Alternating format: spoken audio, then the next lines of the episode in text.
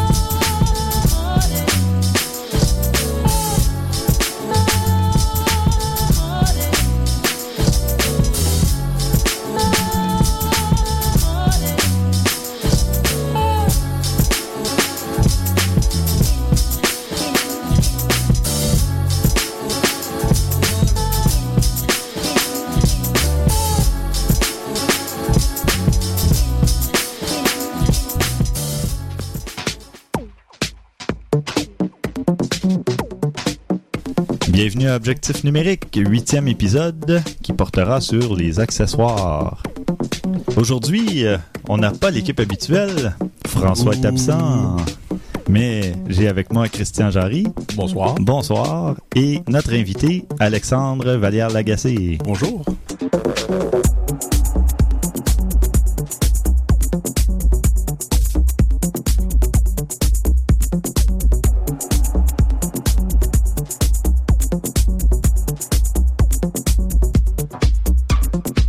Commencer, justement, euh, avant de poser nos questions à l'invité, je vais juste mentionner, c'est ça, on avait reçu une question euh, de Steve Lévesque via Twitter qui nous demandait à quoi sert le mode ADEP ou ADEP sur les appareils et notamment les appareils Canon. Je crois que c'est un mode exclusif au Canon. En effet.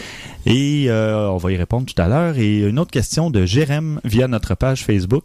Comment obtenir des bleus et des verts éclatants en photo de paysage sans utiliser un logiciel de post-production, un logiciel de retouche? Donc, on va répondre à ces deux questions en cours d'émission. Donc, euh, Alexandre, bienvenue à l'émission. Ben, merci. On va y aller euh, avec quelques petites questions rapides. Euh, D'abord, qu'est-ce qui t'a amené à faire de la photographie? Euh, des enfants. oui, pense très que bonne de la raison. personne. C'est un peu classique. Euh, quand j'ai eu ma première fille, euh, je me suis acheté un petit Fuji. Mhm. J'ai été mal conseillé. J'ai pris plus de mégapixels versus... C'est 2 mégapixels versus un Canon qui avait 1.3 mégapixels Mhm. qui faisait des beaucoup plus belles photos. Mais bon, euh, j'avais pris le Fuji. Le vendeur était plus convaincant. Je connaissais absolument rien à ça. Donc, euh, ça a été ma première caméra. Puis, euh, un peu peut-être un an et demi, deux ans après, j'ai pris ma petite 400D que j'ai magasiné comme un fou. Que j'ai réussi à avoir un rabais incroyable avec euh, Astral Photo, qui n'existe plus aujourd'hui, je pense. Mhm. Puis depuis ce temps-là, j'ai le même appareil. Là. Donc, un Canon 400D, là, le XTI. Parfait. Puis euh, aujourd'hui, on va parler d'accessoires. Alors, euh, quels accessoires tu vas nous, nous présenter? Ben, en tant que geek et fan de tout ce que c'est gadgets, euh, j'ai euh, un classique, le Lens Pen, qui est un crayon pour nettoyer. Mhm. Euh, j'ai le Lens Baby euh, Composer, qui est une lentille artistique euh, avec beaucoup de possibilités, mais beaucoup de défauts aussi en même temps. OK. Euh, une strap. Une courroie. Une courroie, exactement, merci pour le mot. Une courroie euh, à déploiement rapide, si on veut, OK. pour pouvoir rapidement passer de la position de l'appareil à la hanche vers la position prise de photo. Parfait. Euh, puis le Light Scoop, qui est une espèce de petit miroir magique qui permet de faire rebondir le flash intégré à l'appareil DSLR. Et finalement, un trépied très petit, euh, très compact, à peine plus grand qu'un iPad, avec ses avantages et inconvénients. Excellent. Alors, donc, euh, pas mal d'accessoires. Et puis, euh, moi aussi, je vais vous parler d'un d'un bouchon d'objectif. euh, et puis, euh, je parlerai plus en détail des trépieds. Euh, puis, Christian, toi, tu vas nous faire la fameuse critique. Et oui, la X100, la La- Fujifilm X100, que Parfait. j'ai depuis deux semaines, je crois, c'est trois semaines. Trois semaines. Trois oui, semaines, oui. même. Ouais, ça passe vite, hein? Mais euh, oui, je, je vais vous parler de ce petit euh, bijou, euh, comment je pourrais dire, une expression en anglais de diamond in the rough, là. c'est un bijou, mais euh, faut vivre avec ses, ses défauts, ses qualités. En tout cas, j'en parlerai en détail. Parfait. Euh, on va aussi aborder euh, les nouveaux appareils qui sont annoncés ou qui sortent là, euh, au cours ai- des prochaines semaines. J'en ai plusieurs pour vous, quelques-uns qui ont, qui ont accroché mon œil, là. Notamment le Nikon D600 puis le Canon 6D. Oui, exact. C'est- les deux gros, je dirais, qui ont été annoncés, mais il y en a quand même plusieurs assez spéciaux aussi qui ont été Mhm. annoncés. Parfait. Puis tu vas nous parler aussi de. Tu vas nous expliquer l'exif, hein? Oui, ben, vous allez voir, c'est honnêtement, c'est pas un sujet qui est très très long ou qui est très complexe, mais qui est très utile à mon humble opinion. Euh, je euh, je m'en suis servi une couple de fois là euh, dans le passé. C'est quelque chose qui peut être assez commode. Parfait. Donc, sans plus tarder, on va aborder les premiers sujets. Donc, euh, à la question de Steve Lévesque euh, via Twitter, qu'est-ce que le ADEP ou le ADEP? Euh, je vais laisser la parole à Christian.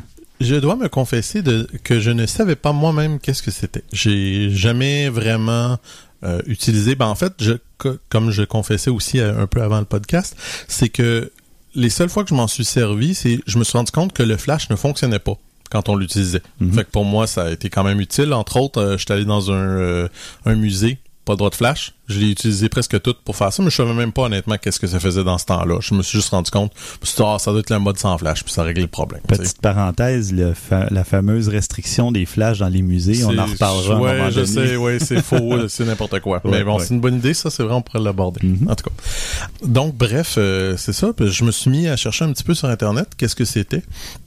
Finalement, ce que j'ai découvert, c'est que c'est Automatic Field of Depth ou la profondeur de champ automatique. Ce que ça devrait normalement nous faire, c'est nous permettre d'avoir une profondeur de champ euh, dans les photos qu'on prend. Exemple, euh, ce que ça fait, c'est que ça prend deux points d'autofocus, le plus près et le plus loin. Puis la caméra place la distance de focalisation entre les deux points pour avoir une profondeur de champ. Si c'est relativement assez vague comprenez-moi, moi-même, il a fallu que je le relise 4-5 fois pour comprendre exactement qu'est-ce que c'est supposé faire. Euh, dans le fond, c'est c'est un mode automatique pour avoir une profondeur de champ et ne pas utiliser le flash. Moi, rapidement, là, c'est comme ça que je l'ai interprété. Une profondeur de champ optimale, probablement. Aussi, les deux points de focus sont rapprochés, la profondeur C'est- de champ C'est va- ça qui est comme pas super clair. Mhm. Puis j'avais pas mon appareil sur moi, fait que j'ai pas particulièrement pu le, le vérifier, mais en tout cas, euh, en théorie, c'est ça, c'est un mode automatique. Fait Mhm. que comme c'est un mode automatique, ben ça a des bons puis ça a des mauvais côtés. Ce que j'ai lu le plus souvent, c'est que le problème majeur de ça, ça a la tendance à avoir des, temps- des vitesses assez lentes à 30, 40 ou 60. Fait que ça veut dire que si on tient l'appareil, il y a bien des chances qu'on aille des bouger. C'est-à-dire que le, le des flous de, de bouger. ouais. Exactement, que ce soit euh, parce qu'on a bougé un petit peu, donc euh, tout sera pas tout à fait au focus, même si normalement ça devrait l'être. Mhm. Je dirais que c'est surtout ça le plus gros, euh, le- plus gros défaut de ça. Euh, moi, j'avoue que je vois pas particulièrement l'intérêt de ce mode-là. Euh, Essayez-le si vous le voulez. C'est juste les Canon qui l'ont, ce mode-là, mais en tout cas, je... Ben, vois-tu, je viens de penser à une utilité potentielle. C'est peut-être si tu photographies plusieurs personnes et qui sont pas sur le même plan, donc sur la même ligne de, de- d'horizon, si tu veux, s'ils sont décalés en il profondeur. avait l'air de... Comme je dis, j'ai pas pu le tester, fait que je Mhm. peux pas vraiment dire, mais les sites que j'ai vus avaient l'air de dire que c'est vraiment très limité parce que ça fonctionne très moyennement. Ouais, c'est ça. Euh, Faut trouver un- vraiment l'application pour ouais, l'utiliser. c'est ça. Plus, euh, c'est, plus que euh, quelque chose comme, euh, euh, comment je pourrais dire, un, un paysage ou une affaire comme ça que ça pourrait peut-être fonctionner. Mhm. Mais il y a peut-être une contradiction où- sur un autre site qui disait que c'est toi qui peux choisir les points d'autofocus. Si c'est le cas, là, je le vois un peu plus euh, l'intérêt. Mais Ouais. comme je disais, je l'ai pas, fait j'ai pas pu le voir, puis je l'ai vu juste à un endroit, ça fait Alors, on vous invite à le tester, chers auditeurs, euh, ceux qui ont des appareils Canon, parce que c'est un mode réservé aux appareils Canon. Et euh, faites-nous part de vos découvertes sur notre page Facebook. Tiens, ça serait euh, ou ouais. à la suite des notes d'émission quand ils seront publiés. Vous allez poster un petit commentaire et puis vous nous dites.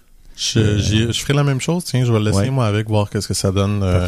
Mais comme je vous dis, euh, euh, euh, fâchez-vous pas, frustrez-vous pas, parce que j'ai vu beaucoup, beaucoup de monde qui disait que c'est pas facile à utiliser. euh, ça semble pas être super, super intuitif. Mm. Puis beaucoup de monde disait que, ben, pour vous donner une, une idée, les caméras 1D, les professionnels de Canon, l'ont même pas le mode. Mhm. Fait que d'habitude, c'est quand même assez clair que c'est pas quelque chose de super Non, c'est ça. euh, Mais l'idéal pour choisir sa profondeur de champ, c'est d'utiliser un site comme doffmaster.com dont on a déjà parlé, Mm. puis de vérifier avec son objectif, euh, puis la, la focale qu'on va utiliser, puis l'ouverture, euh, quelle profondeur de champ ça va nous donner, puis là, à ce moment-là, on va déjà avoir fait le calcul finalement. Là, on n'aura pas besoin de se fier à un mode automatique. En Euh, effet, en effet. Donc, en tout cas, c'est quand même quelque chose à Ouais, expérimenter. c'est ça, expérimentez-le. Je veux dire, moi, je dis, je, je l'avoue, j'ai jamais utilisé, mais ça veut pas dire qu'il n'y a pas d'utilité pour. Euh, on- je sais pas. De- Donnez-nous vos commentaires, on verra bien qu'est-ce que ça va donner. Je suis curieux moi-même. Ben oui. Euh, donc, euh, moi, en ce qui concerne la question de Jérém via Facebook, euh, il voulait savoir donc comment obtenir des couleurs riches pour le ciel et la verdure en photo de paysage. Donc, évidemment, ben, il y a plusieurs façons de, parvenir à ça. La première, ce serait probablement l'utilisation d'un filtre polarisant. Donc, évidemment, selon la position du soleil, là, le filtre peut augmenter le bleu du ciel, rehausser les couleurs dans la verdure. Et puis, euh, sinon, ben, il y a évidemment la position du soleil dans le ciel, tout simplement. Euh, à l'aube ou au crépuscule, ben, en fait, un peu après l'aube ou avant le crépuscule, quand le soleil est quand même un petit peu plus haut dans le ciel, euh, là, on obtient une lumière plus directe sur le sujet. Donc, ça améliore la richesse des couleurs dans, dans les clichés. Ensuite de ça, bon, il y a l'utilisation de certains paramètres à même l'appareil photo.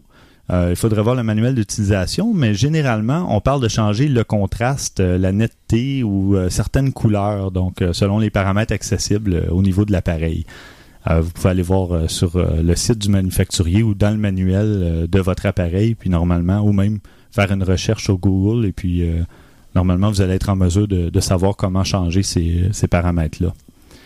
Principalement, je vous dirais que c'est les trois façons les plus simples que, que j'ai trouvées. Là. Je sais pas si... euh, C'est, c'est- en effet, c'est pas mal la même chose pour moi. Moi, je dirais que vraiment, Le bleu en particulier, là, c'est le fil polarisant. Mhm. Euh, à part ça, là, pour le ciel, là, c'est pas évident. Le vert, par contre, euh, quand on change, comme je disais, les, comme tu disais, les contrastes, les couleurs, euh, etc., les modes, mettons euh, que ce soit une nature. Le mien, je sais que je pense que c'est nature, euh, c'est paysage.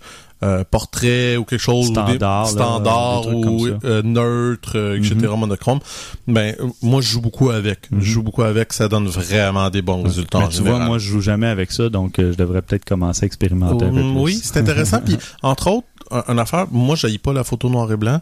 Puis, je vous le conseille si vous voulez le faire. Il y a un mode noir et Oui. blanc. Puis, l'avantage, c'est qu'elle sort tout de suite noir et blanc. Oui. On sait tout de suite c'est quoi les contrastes, les affaires. Et le résultat est meilleur que de la transformer oui. en noir et blanc dans Photoshop ou un Ben, logiciel. je sais pas. J'ai eu euh, des très bons résultats ouais. des deux bords. C'est juste que c'est plus facile à planifier quand tu le vois déjà en noir aussi. et blanc. Ouais, ouais. Quand tu le vois déjà en noir et blanc, tu le sais, tu vois les choses, tu, tu peux tout de suite savoir, bon, ben, ok, parfait. Je vais peut-être juste me déplacer un petit peu parce que telle zone, j'aimerais ça qu'elle soit plus foncée, tout ça. Quand c'est en couleur, t'as pas le même résultat vraiment. Fait que c'est Mhm. plus, faut, faut que t'aies un bon œil, mettons. Faut que tu vois vraiment les ombres de foncé versus le pâle, pis tout ça. ouais. Puis c'est sûr que noir et blanc, ben, t'en as deux couleurs. Fait Mm. que, ben, le Ben, t'as gris, là, mais je veux dire, tu dans le sens que, tu sais, c'est plus limité. Fait que c'est plus facile à, à juger tout de suite c'est quoi les couleurs. Mhm. Mais, En post-prod, tu vois, moi, en post-prod, je préfère plus le jouer en post-prod parce que tu peux justement, euh, sans t'approcher du noir et blanc totalement parfait, y aller Ouais. graduel. Puis Oui, tu vas avoir un pas, un- J'ai- pas des tons, mais pas de la couleur, mais La juste couleur comme, comme ouais, délavée. limite, là, c'est ça, J'ai- ouais. J'ai des excellents résultats. Je pourrais vous montrer des photos qui sont pas qui ont été faites en post-prod en noir et blanc, puis je suis très très fier du résultat. Mhm. Mais j'en ai d'autres que j'ai pris en noir et blanc, puis eux autres aussi. C'est les deux ont leurs avantages, ont leurs avantages versus l'un versus l'autre, mais en tout cas, il il y, a pas de comme d'habitude, tout est dans une question de qu'est-ce qui est utile au moment où ce que vous êtes là, puis qu'est-ce que vous voulez faire, qu'est-ce que vous voulez atteindre. C'est sûr que si votre plan est vraiment de faire un- un- une photo en noir et blanc, je vous conseille de la prendre en noir et blanc. Mhm. Si vous voyez une photo, vous dites ah ça serait peut-être intéressant de la mettre en noir et blanc, ben là oui là c'est sûr que l'autre avantage chose, aussi en noir et blanc, c'est quand on fait en noir et blanc, c'est de se forcer à travailler la lumière plus que de dire oh, on y va en post-prod puis on arrangera ça après. Exact, ça c'est vrai. Ça nous, ça force à travailler plus le tra- la photographie. Mm, Parfait. Donc, on va maintenant passer à la critique du Fujifilm X100. Oui, donc euh, je vais vous parler de cette petite caméra qui m'a fait tomber en amour et m'a fait rager en même temps. Je dirais que c'est une caméra qui est très très bonne. Euh, j'ai beaucoup aimé euh, le design, j'ai beaucoup aimé l'ergonomie, tout ça. Si on connaît le moindrement la photographie, si on vient de l'argentique, c'est quelque chose qui est très très facile à utiliser avec le dessus où ce qu'on met la vitesse, euh, l'objectif, tout Oui, ça. parce que tout est réglable par des, des molettes, des, roulettes. Là, donc, la vitesse, l'ouverture, l'exposition. En tout cas, il y a un paquet de trucs. C'est ça. euh, J'ai- trouvé que c'était très, très, très facile à utiliser. Mhm. Euh, elle est robuste. euh, le boîtier a l'air en métal. Je l'ai pas échappé, j'ai pas essayé. Mhm. Mais quand même, ça, ça donne tout de suite l'impression de quelque chose d'être solide, qu'on peut traîner partout. Elle est pas petite. Euh, je dirais pas que c'est... ben, c'est pas une compacte, mais c'est pas, Non, mais- c'est pas une ah, 7D non plus. Là. Exact, c'est ça. Je, je dirais que je l'ai traîné dans mes poches quelques fois. OK. Euh, c'est pas ce qu'il y a de plus commode, mais par contre, tu sais, mettons comme la traîner autour du cou, je l'ai fait aussi, puis ça, ça, ça pèse à rien. Je, elle, est très, elle est relativement assez légère, Ouais. fait que c'est quelque chose qui est agréable à promener. Et les regards des gens, quand tu te promènes avec ça, ils se disent Mais qu'est-ce qu'il fait avec un vieil appareil au cou? Je dirais que pour ce qui est du design, la très grosse majorité du monde ont été conquis. Il y en a un seul qui m'a passé un commentaire que lui, il a pas du tout aimé, mais en général, tout le monde m'a dit ah, elle paraît bien, elle est fun, elle- tu sais, ça, ça l'attire beaucoup beaucoup l'œil Mhm. comme appareil. Pour ce qui est des spécifications, c'est des assez bonnes spécifications. C'est un, c'est un senseur de 12 mégapixels. Euh, c'est un senseur euh, APS-C, ce qui est à dire que euh, la même chose qu'il y a, mettons, comme dans, dans une 7D ou dans un, un senseur... euh, Un capteur de ouais, Excusez-moi, un capteur rogné, t'as parfaitement raison de me corriger. Euh, c'est ça, un capteur rogné. Fait qu'on a quand même quelque chose qui a un potentiel intéressant euh, de qualité. Puis d'ailleurs, ça apparaît beaucoup quand on prend les photos. Les, les photos, les couleurs sont belles. On a un très bon niveau de, de, de détail. Et ce, même pour des photos prises euh, à basse luminosité, je suis impressionné. Je dirais même, et c'est pas peu dire, je pense qu'elle est meilleure que ma, 7, euh, de, que ma 7D. Mhm. J'ai pris des photos équivalentes, là, puis il y a du bruit, c'est sûr et certain. Là. Moi, j'ai pris des photos à, 3000, à ISO 3200. mais ça compare très favorablement à ma 7D. Mhm. Vraiment, là, je suis agréablement surpris là, là-dessus. Là, la rapidité, euh, je- regarde, je, je suis pas expert je- pour euh, le partir là, avec le, le timer, mais je dirais que c'est à peu près une, 1.5 secondes pour la démarrer, ce qui est très respectable. pas- En tout et partout, là, j'ai calculé que c'est à peu près comme 3 secondes entre le temps de la partie puis prendre sa première photo. Ce qui est rapide, là, c'est. Fait qu'on a quelque chose qui est efficace, qui prend des photos rapidement. Euh, à focus assez bien. J'ai pas eu trop trop de problèmes non plus avec le focus. Euh, du côté automatique, là, ça commence à perdre un peu plus d'intérêt. Là. Euh, si on met, moi, exemple, j'ai mis euh, priorité à l'ouverture ou priorité à la vitesse, les résultats sont moyens. Euh, j'ai eu de la misère. Il a fallu. euh, c'est sûr que moi, j'ai- on a- j'avais un modèle qui avait probablement été dans les mains de bien du monde. Fait que, à un certain moment donné, là, c'était c'était effrayant. Là, je veux dire, tout était surexposé. Là, ça avait aucun sens. là. Puis j'avais beau le, le, le- il y a une autre molette qui te permet de dire, ok, ben moi je veux un peu plus. euh, je le sais déjà que je veux sous-exposer ou surexposer. Oui. Puis même en faisant ça, euh, le résultat était étrange. Là, je comprenais pas. Fait que j'ai fait un reset complètement de la de, de la caméra. J'ai tout réinitialisé à zéro. Là, ça marchait mieux. Mais je- elle avait tendance à surexposer un peu trop à mon goût. Euh, J'étais souvent obligé d'y mettre un, euh, de, de le réajuster par moi-même. Mais bon, c'est pas la fin Mais du monde quand on le sait. C'est un- une unité de démo qu'on avait évidemment. C'est pas ça, un fait- appareil neuf. donc Exactement. Fait que je veux pas non plus complètement blâmer parce que c'est peut-être pas, comme tu dis, c'est peut-être pas quelque chose qui a rapport avec ça. Un autre affaire, par exemple, que ça j'ai remarqué beaucoup, la balance des blancs est très, très, très moyenne. Mm. Je dirais que si quelqu'un décide de l'acheter, là, euh, essayez-le un peu, là, voir si vos résultats sont bons, parce que dans des critiques, j'ai lu qu'il y avait eu des bons résultats, euh, euh, des peer review qui d'habitude font des critiques. Là, Euh, si vous voulez lire quelque chose de long, allez sur des peer review. Là, on parle de critiques entre 15 et 40 pages, là, dépendant des choses. Puis eux autres disaient qu'il y avait eu euh, un assez bon succès avec la balance des blancs. Moi, je dirais que c'est une fois sur deux, c'était pas écœurant. Vraiment là, à un tel point que la majorité du temps, c'est moi qui la mettais manuelle, tandis que ma 7D, je l'utilise jamais, jamais le manuel. C'est toujours, toujours en automatique. Les résultats sont 90% du temps ce que je veux. Euh, en dedans, là, particulièrement, là, c'est vraiment pas bon les résultats. Là. Ah Euh, oui, à l'intérieur, t'avais pas. Vraiment euh, pas, non. Euh, je- elle avait tendance à avoir beaucoup de couleurs jaunâtres ou tout ça en, en dessous des néons. D'habitude, c'est quelque chose qui est assez facile à voir, puis Ouais. vraiment là très très très moyen pour la balance des Ok. blancs. Comme je dis, c'est pas grave parce qu'on peut le, le mettre nous-mêmes, on peut le setter, mais ça peut être fatigant quand Mhm. même. Il y a une des choses qui est intéressante de ça, c'est euh, le fameux cap- euh, pas capteur viseur hybride, autant euh, optique que numérique. Mhm. C'est intéressant parce que il y, a, il y a certains modes qui te permettent, mettons, moi j'avoue que j'ai utilisé plus l'écran que le, viseur, ce qui est vraiment pas mon habitude. Moi, c'était le contraire, mais. Ben, c'est parce que l'affaire, c'est ce que moi j'ai moins aimé, c'est il y, a, il y a plusieurs modes possibles. On peut utiliser le viseur optique, sauf que là, comme c'est un viseur optique, on n'a aucune information. Mhm. Moi, je trouve ça un peu frustrant parce que quand t'es habitué, euh, habitué, mettons comme avec ta 7D, ben t'as ton pose mètre, t'as ci, t'as ça, là t'as rien. là. Mhm. C'est un petit peu dur. Fait que là, moi, j'ai essayé avec le viseur euh, numérique. Je l'ai trouvé lent. Je, il, il est correct, là, mais on, on voit que, mettons, quand tu tournes de droite à gauche, là, c'est un peu Il y a un saccadé. léger Il y a un décalage. léger décalage. Fraction de seconde, mais c'est suffisant pour agacer. là. Exactement. Sauf que si tu fais un pré-focus, on on n'enfonce pas complètement le, le chose. Là, ça devient smooth, smooth, smooth. C'est comme si ça devenait optique. C'est étrange l'effet que ça donne, mais Mhm. en tout cas là, ça devient là parfaitement correct. Je sais pas si tu quelque chose qui serait à mettre à jour dans le micro logiciel ou pas. En tout cas, j'en ai aucune idée. J'ai trouvé ça un peu tannant. Fait que j'ai préféré utiliser l'écran. Puis d'autant plus qu'il y a une des choses que je préfère le plus dans ça, il y a un niveau électronique. Mhm. Très, très, très, très, très commode. Oui. Moi, j'ai beaucoup aimé. Je l'ai aussi sur ma 7D, mais mon niveau électronique, faut que je l'active à chaque fois. Fait que c'est pas, Oui. je l'utilise pas tant que ça. Lui, il est automatiquement activé. On le voit toujours. Puis il est facile à utiliser. Je veux dire, si ta ligne, si t'es droit, ta ligne est verte. Aussi simple que ça. Fait que c'est quelque chose qui est très commode puis que j'utilisais fréquemment. Je m'en- je m'y fiais beaucoup, beaucoup. Parce que c'est arrivé plusieurs fois qu'en post-production, j'ai été obligé de recorriger mes photos parce que tu prends une photo puis tu vois un, un horizon puis ton horizon Ouais. est pas droit. Tu vas à la mer, tu prends une photo, puis euh, tu te rends pas compte que la plage est en pente. Puis Exactement. là, l'effet, il est raté complètement à cause ça. de ça. Non, ça c'est bien. Euh, mais justement, moi aussi sur la 60D, le niveau électronique, je dois ajuster, je dois changer l'affichage à l'écran, puis là je dois revenir. euh, c'est comme trop d'étapes plutôt que de l'avoir directement dans, le- dans le viseur. Là, ça, ça serait une Ouais. bonne chose. Bon, l'écran, c'est pas un écran qui est quoi que ce soit c'est vraiment exceptionnel. là. C'est un écran de 2.8 pouces, euh, 4600 points. Bon, euh, 460 000. 460 000 points. 4600. 460 000 points. Il est pas extraordinaire, mais il, il fait bien sa- son travail. Je veux dire, il est clair. On n'a pas trop de misère à voir les photos, tout ça. C'est respectable. J'ai pas, j'ai pas rien à me reprocher de ce côté-là.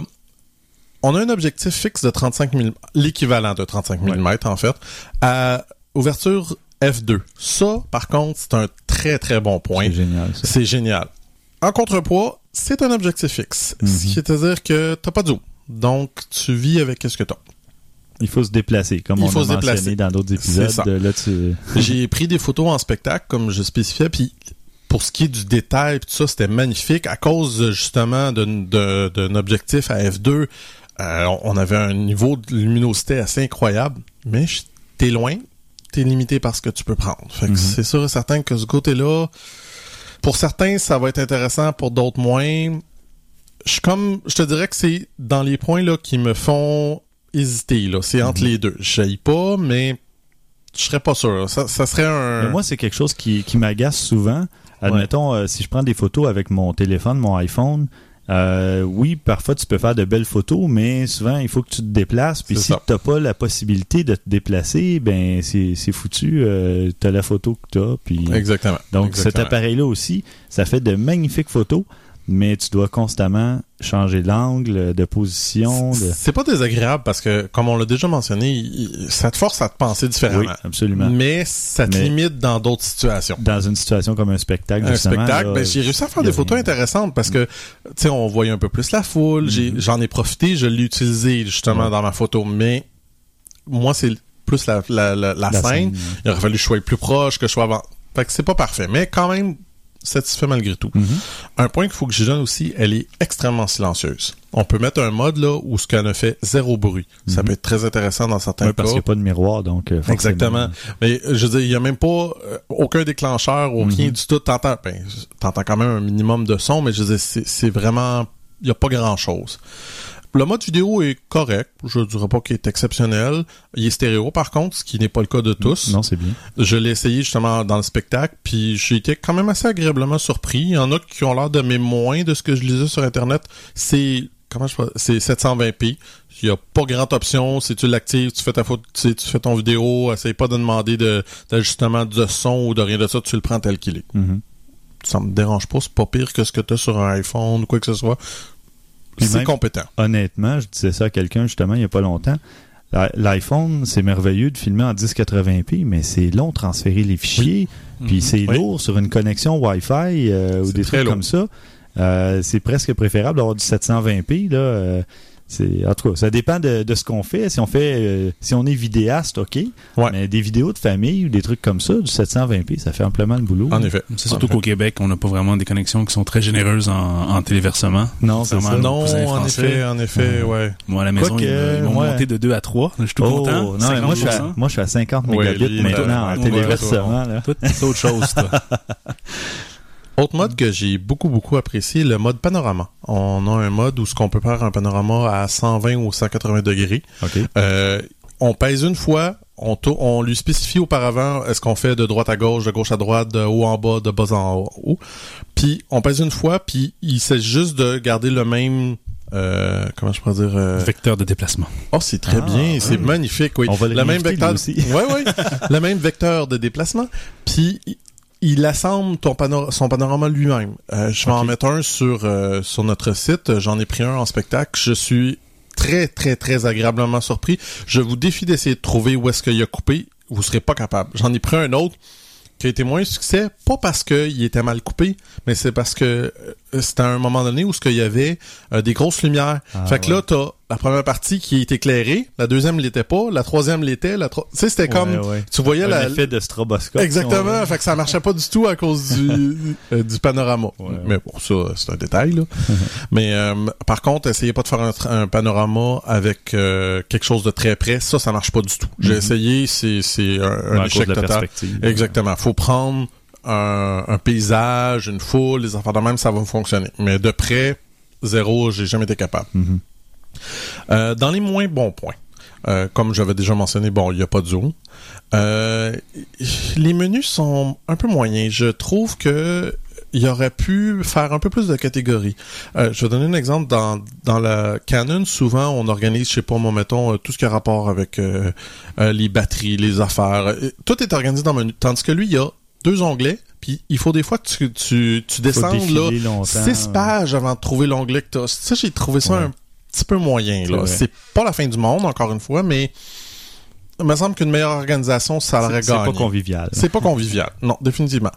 La batterie est pas super non plus. Euh, je dirais qu'on j'évalue ça à 3 400 photos puis est Mais morte. tu te servais beaucoup de l'écran au lieu du viseur. C'est sûr. C'est En sûr. partant, tu hypothèques la batterie. J'en doute Mais- pas, mais je- j'ai trouvé moyenne. Honnêtement, Mhm. là, j'ai pas été super impressionné. Euh, Il y a également un petit problème avec le chargeur de la batterie. C'est que Fuji, pour économiser des coûts, c'est normal, a décidé d'utiliser le même chargeur pour plusieurs sortes de batteries. Le problème étant que la batterie est plus petite que les autres. Puis ils ont mis, c'est juste un petit adaptateur, c'est un morceau de plastique. Puis nous, il était manquant. Bon, Mm. là, c'est pas la fin du monde, mais je lisais et c'est quelque chose qui arrive fréquemment. Beaucoup de monde se sont plaints de ça. Euh, ils ont perdu le morceau, faut que tu le commandes au Japon, faut tu- en tout cas c'est fatigant. Mm. Tu peux euh, ça va être ridicule. Moi, j'utilisais une vis pour mettre entre c'est c'est vraiment le je pense que c'est même pas euh, un demi centimètre entre les deux, fait que j'utilisais une petite vis que j'avais pour garder juste comme un espace entre l'un et l'autre puis arriver à charger. Fait que c'est Mm. pas la fin du monde mais je- drôle d'idée, disons. J'aurais fait un, un design un peu différent pour éviter ce problème-là. C'est pas majeur, mais c'est un irritant. Non, mais moi aussi, quand j'ai chargé la pile, euh, j'avais, je sais plus, je pense que j'ai utilisé un bout de câble, euh, de câble Ouais. de téléphone ou quelque chose comme ça que j'ai inséré entre les deux, là, puis, euh, mais ça tient pas. de- moi la vis, c'était pas près des capteurs. Non, non, non, non, non, je te rassure, était l'autre bord, il y avait aucun danger. J'allais dire, prends, prends une efface Stedler, découpe-la avec un exacto. Oui, oui, c'est sûr que quelqu'un, je veux dire, avec le temps, si quelqu'un décide de l'acheter, on peut s'arranger quelque chose. Tu peux que tu, tu peux mais- bidouiller quelque chose. C'est juste que je trouve, tu sais, Ouais, il aurait pu faire ouais. quelque chose d'un peu mieux que ça. là. Le morceau de plastique aurait pu être plus gros. Comme je disais, je suis loin d'avoir été le seul qui s'est plaint de la Ou euh, situation. une espèce de d'enveloppe pour la batterie, Ouais. un, un boîtier, si tu veux, temporaire pour mettre dans le chargeur, ou en tout Ouais. cas, mais ça, ça fait Ou une pièce qui vient se clipper euh, avant la batterie pour remplir Ouais, l'espace. là. C'est ça. J'ai déjà vu ça dans des chargeurs de piles conventionnels. Je, je veux pas utiliser le mot irritant, mais je dirais que cette caméra-là est vraiment pas pour un débutant. Mhm. Euh, même moi, là, il y a certaines affaires des fois là, que je, je cherchais un peu. Là. Exemple, il m'est arrivé plein de situations étranges où ce que je suis tombé à un certain moment donné à un, à un mode où il prenait trois photos là, successives très très rapidement, mais il y avait juste une des trois photos qui était gardée. C'est super étrange. Je sais pas trop comment j'ai fait pour activer ça. Il a, il fallu que je cherche dans les menus comment le désactiver. Euh, il y a plein de T'étais pas en mode de- qu'on appelle le bracketing, là, ou le- Non. le, HDR? non, c'est ça. C'est justement. C'est un mode où ce qui, il prend trois photos successives, puis c'est vraiment étrange parce que tu vois les trois photos, puis mettons qu'il y a quelqu'un, un enfant ou quelque chose qui bouge, ben tu vois l'enfant qui bouge tout le temps dans la photo. C'est vraiment étrange. Regarde, j'avais pas le livre d'instruction, le livret d'instruction à ce moment-là, fait que je sais pas exactement qu'est-ce qui s'est passé, mais il, y a beaucoup d'affaires où ce que tu pèses sur quelque chose puis ça arrive. euh, euh, exemple, tu peux prendre des photos en RAW, il y a un bouton RAW à l'arrière, tu pèses, mais il reste pas activé. Non, mais ça, le bouton RAW, ce que j'ai essayé, ce que j'ai découvert, c'est que tu peux modifier toi-même ta photo avec les paramètres RAW, donc changer ta balance des blancs, faire toutes sortes d'ajustements comme ça dans l'appareil, à même l'appareil. Mais Puis moi, sauvegarder une nouvelle photo RAW. ce que je voulais, moi, c'est que euh, c'est qu'ils prennent toujours ces photos en RAW, mais Mhm. non, il faut que tu payes sur le bouton. En tout cas, j'ai pas trouvé dans aucun menu. J'ai pas eu le temps de chercher dans le livre d'instructions. Tu sais, je- en tout cas, Mhm. j'aurais peut-être du plus, mais ça, c'est peut-être mon problème. Il y a peut-être des affaires qui se fait, mais je trouvais ça étrange que, comme je te dis, tu sélectionnes RAW sur le sur le, le bouton. Normalement, il dit bon, c'est correct, tu devrais quand tu repèses. Non, à chaque fois que tu, fermes puis tu repars l'appareil, il faut que tu le sélectionnes. Mhm. C'est un petit peu irritant, mais c'est pas. euh, puis, le gros point, que j'en ai gardé un, le négatif, le plus négatif de tous, la molette arrière pour sélectionner les, euh, les photos ou dans les menus, tout ça, elle est beaucoup trop lousse. On, il arrive fréquemment qu'on passe tout droit, qu'on retourne en arrière. Le bouton pour sélectionner Le bouton les photos OK Select, est ben trop petit. Il- tous les boutons sont, sont quand même assez bien. On, on pèse dessus, puis en général, on ressent le clic, tout ça, mais lui, il est, il est tout petit, il est pas bien fait. Non. Le, ça, là, c'est vraiment raté. Là. Mhm. Vraiment, vous avez besoin de retravailler ça, Fuji, parce que ça, c'est... Ah oui. Moi aussi, c'est- euh, un échec, Parce qu'avec le pouce, euh, le pouce est trop gros pour le ça. petit bouton OK au milieu. Et combien de fois j'ai dû réappuyer deux, trois Ouais. fois. Puis, euh, ça, là, j'avoue que j'ai de la misère à comprendre que ça s'est rendu là parce que le reste est tellement de Non, qualité. mais les Japonais ont des plus petits doigts, peut-être. Ouais, mais- Ouais, c'est souvent ça. Moi, peut-être, mais mettons qu'au pire, on, on peut laisser passer là, ok, ça c'est une chose. Mais l'autre, la Mais molette, la molette, est ouais. vraiment trop lousse, là, ça n'a aucun sens. Dans certains cas, ça peut être euh, intéressant parce que ça nous permet de défiler les menus rapidement. Exemple, quand je disais euh, que tu as les six pages qu'il faut que tu descendes pour aller. Sauf que les chances que tu arrêtes au bon après sont Ouais. nulles. Parce que tu descends tellement vite, t'as beau l'arrêter, à descendre 3-4 onglets tout de suite, à 3-4 de plus. J'ai trouvé ça vraiment là, ça c'est pas un succès, vraiment pas. euh, C'est pas la fin du monde là. Je veux dire, ça m'empêcherait pas de l'acheter, mais euh, ça m'irrite. Ça m'a beaucoup beaucoup irrité. Il y a plusieurs fois que ça m'a fait presque fâcher là après la caméra. Puis le dernier point que je garde, qui était le prix, parce que 1200 dollars, je ne sais pas. Euh, euh, comme je disais, objectif fixe, on a un capteur super intéressant, euh, mais c'est 1200 dollars. Mhm. C'est pas facile à justifier ce prix-là. Non, c'est ça. Euh, moi, si, j'ai si on avait pu modifier le, changer l'objectif, à la limite, ça pourrait Ben, pallier un paquet de. Il y a justement, Fuji vient d'annoncer une nouvelle caméra euh, au Photonica, Mhm. puis euh, Photokina, excusez-moi. Ouais, La XF1, je crois, c'est ça? Euh, oui. oui. Exact. Qui est objectif qu'on peut enlever, mais le, le- juste pour la caméra de seule est 1000 dollars. Mhm. L'objectif c'est 1300. Oui. Sauf que là, là tu te dis ouais, mais elle est 1200 fixe. Pas sûr là. Je veux dire Non, bon, l'objectif est, est moins bon là, on s'en cachera pas là, c'est pas c'est pas le même genre d'objectif, mais quand même l'autre est plus versatile que celle-là à cause de ça. Ouais, puis j'ai vu sur les justement sur un paquet de sites les commentaires, les gens qui avaient acheté le X100 étaient frustrés de voir la XF1 arriver parce qu'ils disaient euh, on, on croirait que le, le X100 c'était juste euh, pour tester le marché, puis maintenant le XF1 c'est votre produit fini, euh, puis Si, si elle descend à 700-800 dollars, oh, là on parle d'une Ouais. autre histoire. Là, ça commence à devenir très c'est intéressant. probablement ce qui va arriver. C'est ce que j'ai l'impression moi aussi parce que là euh, les deux vont se manger les, les... ben en fait l'autre elle va complètement cannibaliser les ventes de la, X, la X100. Ouais. En tout cas, je, je sais pas, je, je sais pas qu'est-ce que Fuji va faire avec ça. Ça reste que c'est une caméra que j'ai malgré ces irritants là beaucoup beaucoup apprécié. Mhm. Euh, mettons sur une note sur 10, je donnerais facilement un 8 Mhm. parce que ce qu'elle fait bien, elle fait tellement bien que les irritants, tu peux vivre avec. Mhm. Mais malgré tout, là, je dirais qu'un débutant, c'est vraiment pas à conseiller. Ouais. Vraiment, vraiment pas. Faut que vous sachiez un peu de photographie pour prendre une caméra comme ça. Mais quelqu'un qui s'y connaît va avoir énormément de plaisir avec Oh, cette oui. caméra-là. Puis déjà au départ, se retrouver avec un boîtier au look Oui. rétro, d'avoir les molettes pour changer la, la vitesse. Une molette pour la vitesse, là, j'en ai pas vu sur Non. aucun autre appareil. Non. Puis moi, j'ai trouvé juste ça... ça, c'est Oui. intéressant à travailler. C'est intéressant, puis c'est super le fun parce que justement, c'est on- c'est là qu'on s'essaye beaucoup plus avec le mode manuel. Oui. Euh, euh, moi, j'ai au début, tu sais, oui, je l'ai essayé quelques fois euh, au- automatique, euh, même avec la vitesse, puis les résultats sont, comme je disais, moyens. Fait que je retournais toujours au mode manuel. Fait que 90% des photos que j'ai prises avec, ce, avec cette caméra-là, je les ai prises en mode complètement auto- euh, manuel. Ouais. Moi Puis, aussi. euh, je trouve que les photos sont, ont toujours bien sorti. Puis c'est facile, je veux dire, tu vois qu'elle est un petit peu surexposée, oh, c'est pas grave, on change un petit peu la vitesse. Paf, on reprend la photo. Ouais. C'est fini, c'est rapide, c'est pas... euh, C'est un appareil idéal pour apprendre encore plus. finalement. Oui, Ben, oui, c'est ça. Ça pourrait sûr. servir d'outil d'apprentissage, euh, Sauf, sauf. qu'un outil à faut apprentissage à avoir une 1200 base. dollars. Non, c'est ça. Il faut avoir une base quand même. Il faut Ouais. être un, un- quelqu'un qui veut faire ça sérieusement. Ouais. Parce Oui, qu'on s'investit pas cet argent-là, puis ce- ce- cette courbe d'apprentissage-là pour le week-end. là. Non. C'est- Exactement. Mais comme je disais, si elle descend à 700-800 pièces, moi je donnerais même un 9 sur 10 rendu à ce point-là parce que euh, là on parle vraiment d'une affaire intéressante. Là. Je vous le dis, les photos avec là, sont impressionnantes. Le, le niveau de détail, euh, pour ça là, ça m'a vraiment complètement conquis. Pour le reste, en tout cas, on vit avec les conséquences là, de, de- des décisions qui ont été prises. On verra bien avec le temps. Parfait. Bon, ben, merci pour cette euh, belle critique. Tu vas d'ailleurs publier un article, je crois, ta critique par écrit. euh, Exact. bon, excellent. À surveiller Avec sur le quelques blog. photos aussi qui ont été prises par, avec la caméra. Puis des photos de l'appareil lui-même. Bien sûr, bien sûr. Excellent.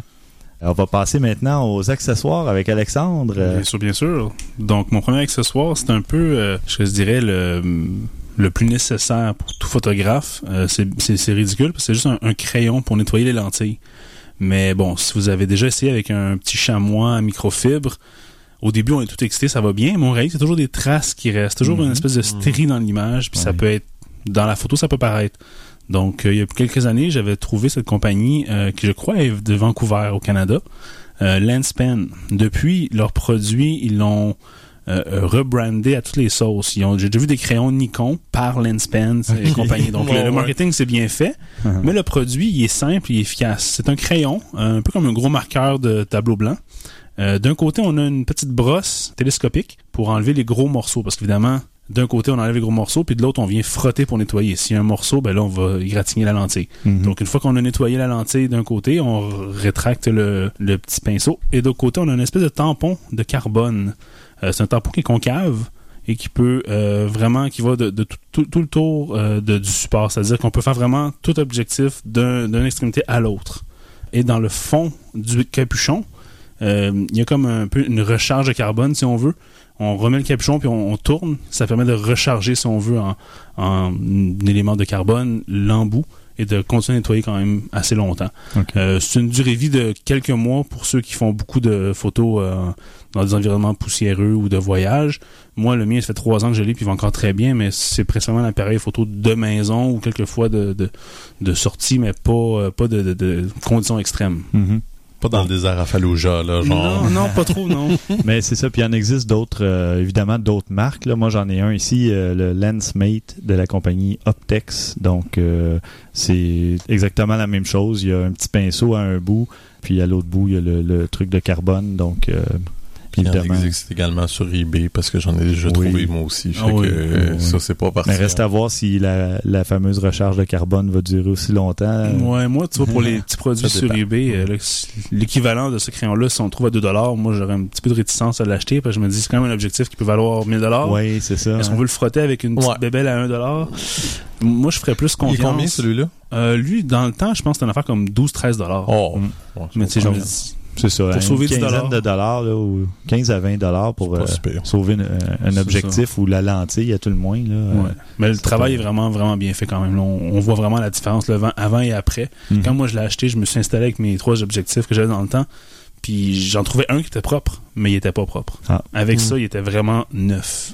C'est vraiment une grosse différence. Wow. Parfait. Ensuite, je passais à un objectif qui est un peu spécial.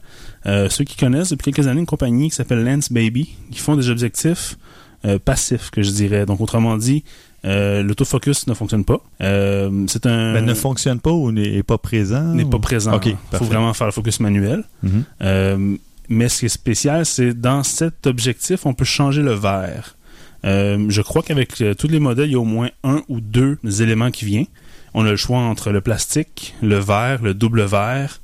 Euh, je pense que c'est les quatre. Je pense qu'ils ont peut-être fait un, cinquième depuis le temps. Mhm. Mais dans le temps, il y avait ceux-là. On change physiquement, on dévisse, on met le nouvel, le nouvel élément dedans, on prend nos photos. Mais là, il faut s'amuser parce que c'est bien beau de prendre la photo, ça fait un beau flou artistique, mais le problème, c'est que l'obturation est pas dans la lentille. C'est des petites pastilles qu'on doit insérer avec des trous de différentes grandeurs. Donc, quand on s'installe, il faudrait que le sujet soit inanimé parce qu'il va vraiment se tanner avant qu'on ait pris une belle photo. Euh, J'essaie avec mes enfants, sur 100 photos, n'a pas une de belle, pas une de, de potable même. Donc, euh, c'est vraiment plus pour des sujets qui sont amorphes, là, comme des, des animaux euh, qui sont très calmes ou euh, En, en train de dormir. en train de dormir. ouais. Qu'est-ce qui change euh, d'un verre à l'autre? Qu'est-ce que ça fait comme effet? Le plastique est beaucoup plus style Diana, style euh, flou, comme une... Un peu une- comme un filtre, là. Un Comme un effet de- filtre, ok. un effet de filtre. C'est un peu comme euh, une vieille fenêtre euh, un peu encrassée. Oh, ouais. Euh, le simple verre va être plus clair, mais sans être totalement clair. Le double verre est beaucoup plus clair. C'est-à-dire que la zone où ce que le focus est fait, euh, selon l'angle qu'on choisit avec le- l'embout de l'objectif, le focus va être vraiment beau. Autour, ça, le flou va être aussi plus clair. Tandis que si on prend, mettons, l'élément de plastique, là, tout va être flou, même s'il y a du focus, il va avoir un effet de flou quand même. Donc c'est vraiment trois niveaux, si on veut, de, de, de flou, Mhm. euh, avec un- une des trois, le double verre, qui est plus, je dirais, proche d'un objectif standard. Donc, euh, Lens Baby font plusieurs produits. Moi, j'ai le Composer, c'est-à-dire que le modèle que j'ai, euh, euh, la partie à l'avant, où on peut mettre le, capuchon, euh, se, se dévisse et se visse pour le focus, et on peut le bouger sur, sur, euh, 360 degrés pour avoir le point en focus dans l'image où on le veut. Il y a d'autres modèles où euh, il y a carrément des tiges avec des petites, euh, des petites vis qu'on dévisse, un peu comme euh, une prothèse euh, pour une, une chirurgie des os, par exemple, qu'on veut garder la jambe bien droite. Ben, c'est- c'est des prothèses, comme un peu des vis à prothèse à ajuster. C'est beaucoup plus fastidieux. Puis ils ont deux autres modèles aussi qui ont sorti depuis. Donc euh, moi, mon- le composeur, je l'aimais beaucoup parce que je trouvais que c'était le plus simple et le plus rapide à ajuster. On l'installe à la caméra, on change l'angle, on prend la photo. Il n'y a pas de plus long que ça. Euh, donc c'est ça. Donc ça vient avec, comme je disais, avec un, un élément. Il y en a au moins deux ou trois autres sur le marché. Mais il faut avoir du temps. Il faut prendre son temps parce que Il quand faut on s'installe, il faut au expérimenter début, beaucoup. Parce Ouais. que quand on a les 8-9 petites rondelles de F22 à F2, euh, il faut trouver la bonne pour la bonne photo, la bonne, le, le- le bon sujet. C'est pas évident. Ouais, ouais. Ça Ça, doit ça coûte combien ce, ce- cet Euh, objectif-là?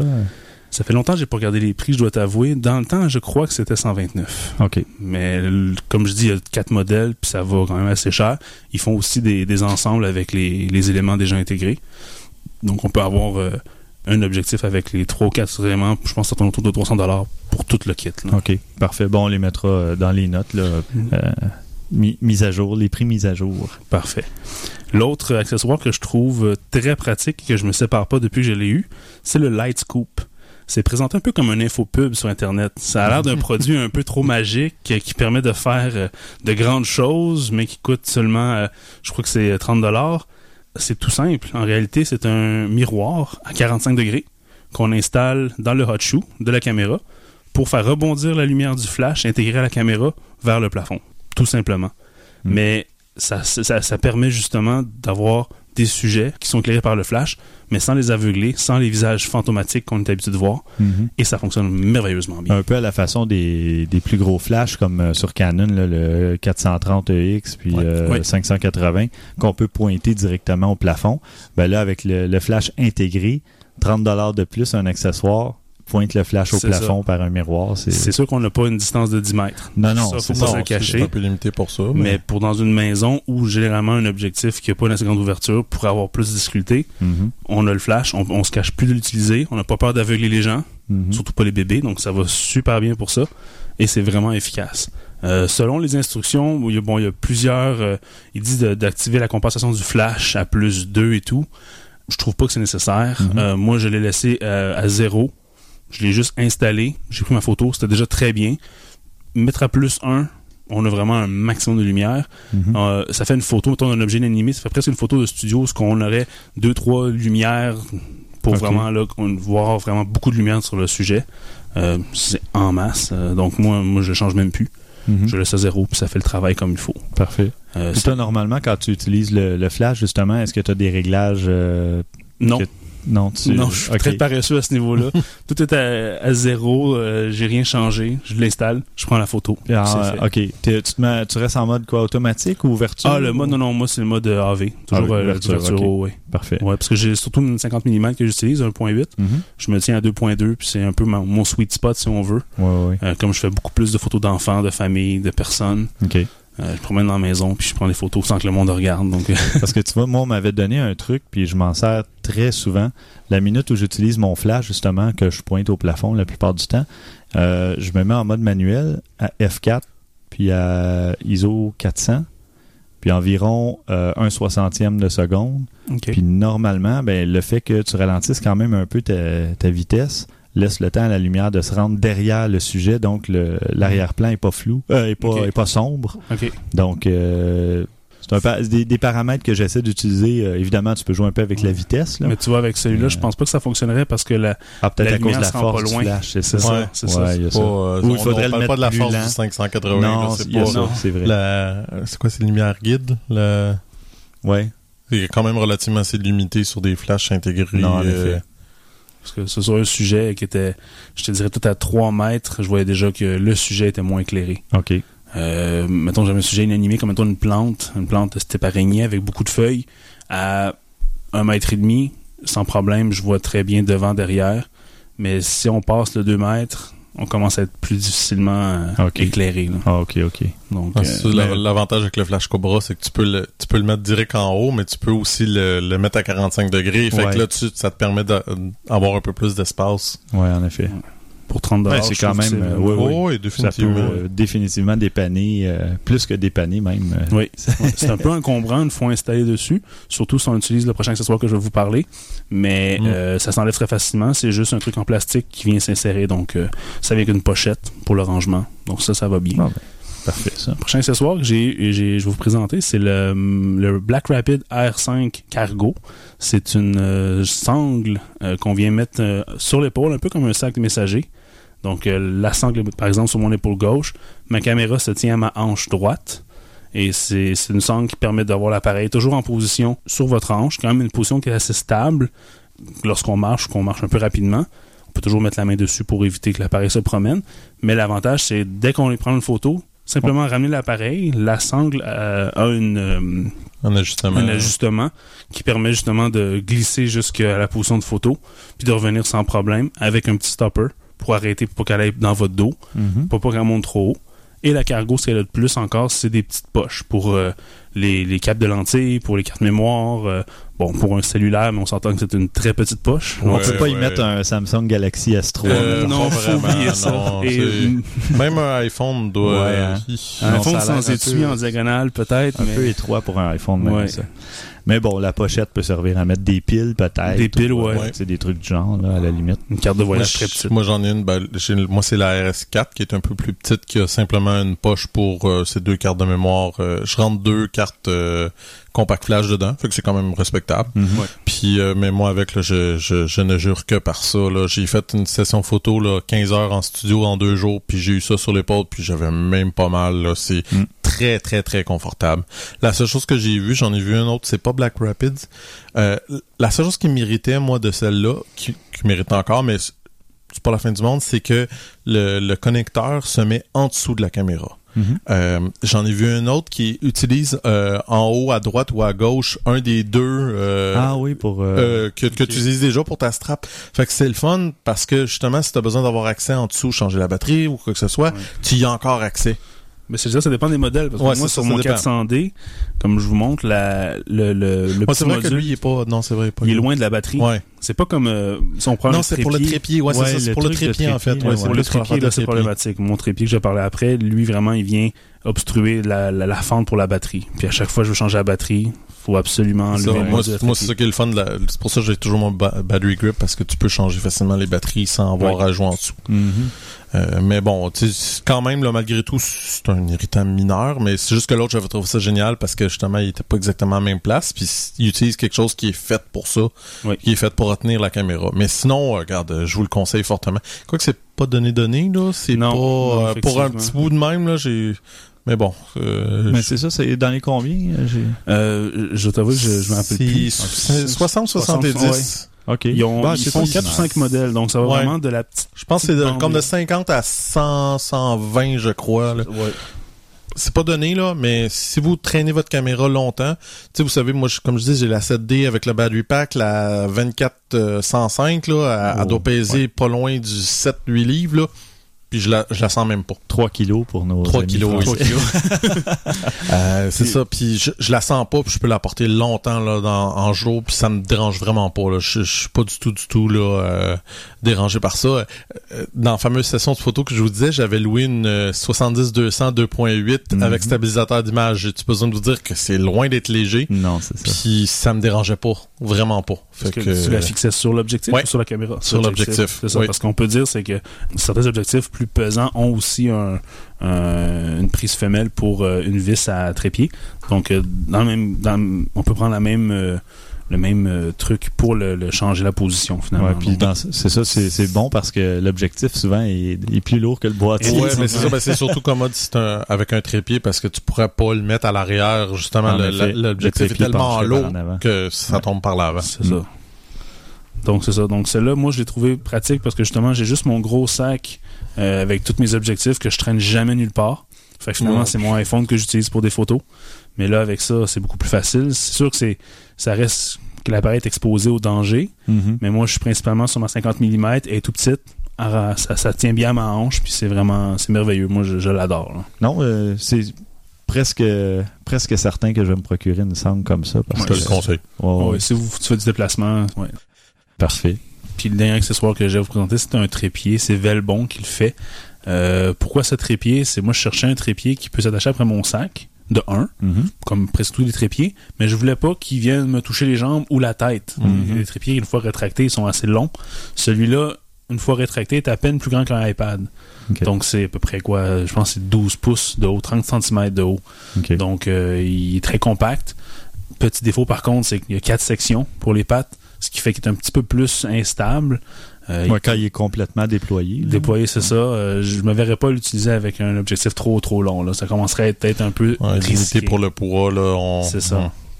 Moi, dans mon cas, j'ai juste des petits objectifs, donc c'est juste parfait pour avoir la stabilité que j'ai besoin dans les situations plus délicates. Mhm. Et, puis il est pas très lourd. Euh, j'ai pas son poids exact, mais il, il se fixe après mon sac. Il est tout petit. C'est 12 cm une fois euh, petit, mais une fois déployé, c'est 157, je crois. OK. Euh, Oh, tu voulais même. dire euh, 30 cm une fois plié. Euh, une fois plié, ouais. Ouais, puis puis 157 une 157. fois. OK. euh, Quand même. Quand même bien. Quand C'est même bien. bien, ouais.